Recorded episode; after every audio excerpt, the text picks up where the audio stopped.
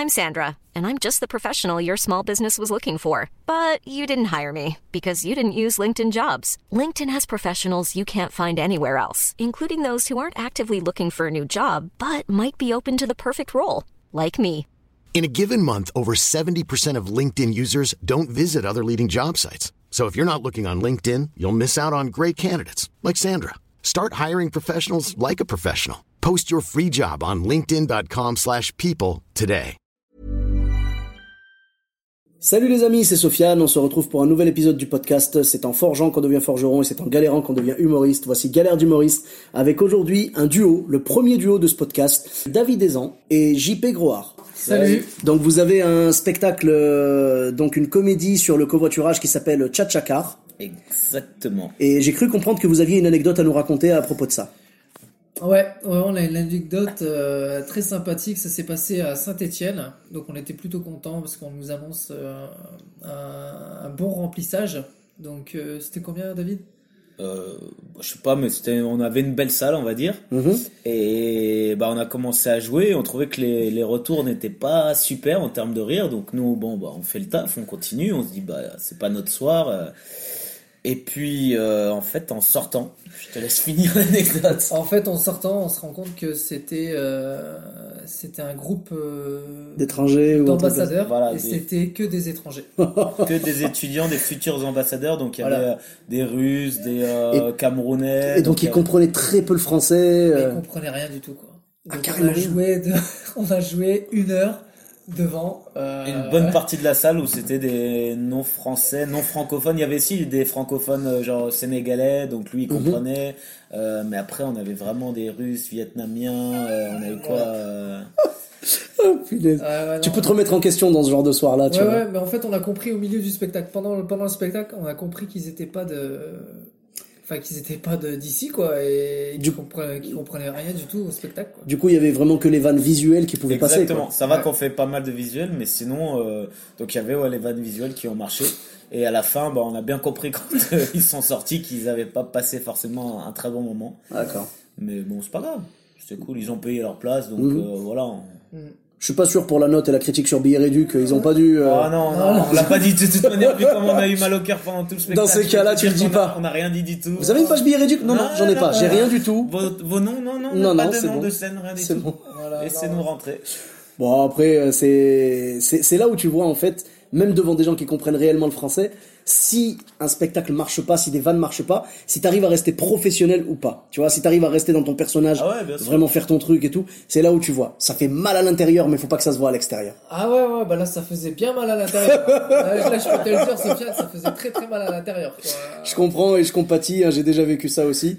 Et euh, On a non, fait le mais, taf, quoi. mais bravo, bravo à vous, c'est ça le, c'est ça les Là, pour le coup, professionnels. c'est pas du plaisir, c'est le- c'est boulot. C'est ça, c'est ça. Mais bon, au moins après, tu peux que kiffer la suite quand ça se passe bien. quoi. Exactement. Ah, T'apprécies d'autant mieux. Euh, toi, David, tu as un, un spectacle, Ouais, un, un one, euh, donc qui s'appelle Bienvenue chez moi. exactement. Voilà. Et tu avais des anecdotes en rapport avec ce, ce spectacle? Euh, bah, j'ai deux anecdotes. Il y en a une qui est en rapport avec mon. Bah, en fait, non, c'est pas en rapport avec ces deux spectacles, c'est en rapport avec mon premier euh, one-man show. Ah, pardon, oui. Qui s'appelait l'Australien? L'Australien. L'Australien, oui. Donc, j'ai deux anecdotes dans mes, on va dire, dans mes dix premières euh, où j'ai joué à Paris. Ouais. J'ai joué dans un petit théâtre qui s'appelle Le Lieu. Et euh, si tu veux, la porte d'entrée du théâtre donne directement sur la, sur la rue. Mhm. Et pendant que je jouais, j'entendais euh, ça taper sur la porte, etc. Et en fait, il y a une bagarre qui a commencé à se faire juste devant le théâtre. Donc ça se tapait contre la porte. Et là, mon régisseur, pendant le spectacle, au bout de, je sais pas, 30 minutes, qui se lève et qui me dit euh, oh, bon, euh, Attends, euh, stop le spectacle, je vais voir. Il est parti voir. On a entendu encore plus de bruit, de coups. Il est rentré. Non, il s'est pas fait défoncer. Il est rentré. Il fait Oh là là, eh, c'était violent. Allez, vas-y, tu peux redémarrer. Donc voilà. Moi, je me suis retrouvé à. T'étais dans les bonnes euh, conditions. Ouais, sachant que c'était dans mes dix premières, j'étais pas très à l'aise. Donc je me suis retrouvé bah, pendant les, la minute où il est sorti euh, dehors pour essayer de régler la bagarre. J'étais sur scène avec mes spectateurs devant moi. Je ne sais pas quoi dire ou quoi faire, mais euh, c'était marrant. D'accord.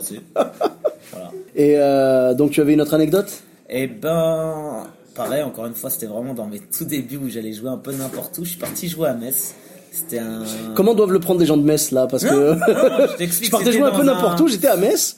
Alors on va dire dans l'endroit où j'ai joué à Metz, c'était dans un bar, donc pas de souci. J'ai joué dans un bar, il y avait une cave, euh, voilà, il y avait avec une toute petite scène, un spot, mais ça allait très bien. Je suis venu jouer euh, deux fois là-bas. La première fois tout se passe bien, et la deuxième fois, euh, moi je fais le spectacle, ça se passe bien, c'était pas ouf, mais et euh, on boit des coups. Et à une heure et demie, le, le gars qui gère la salle vient me voir, il me fait au fait, euh, euh, on n'a pas pu te réserver d'hôtel ni de- euh, d'auberge de jeunesse, va falloir que tu dormes ici.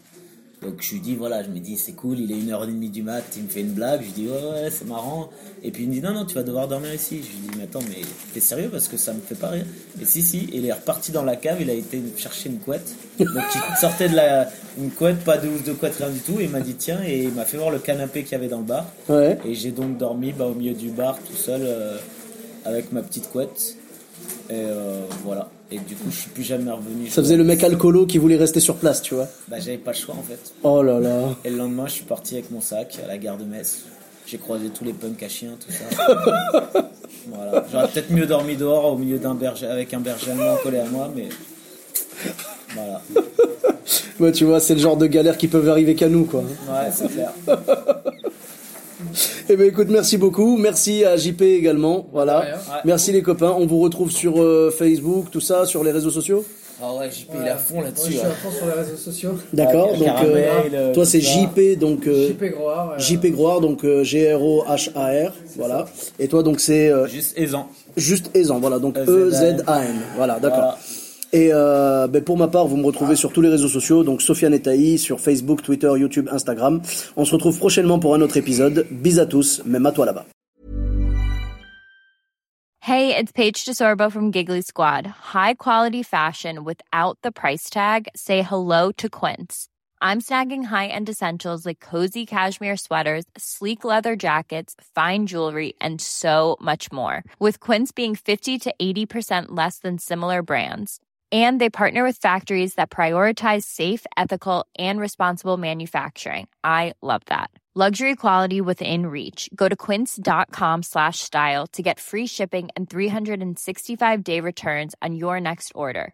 Quince.com slash style.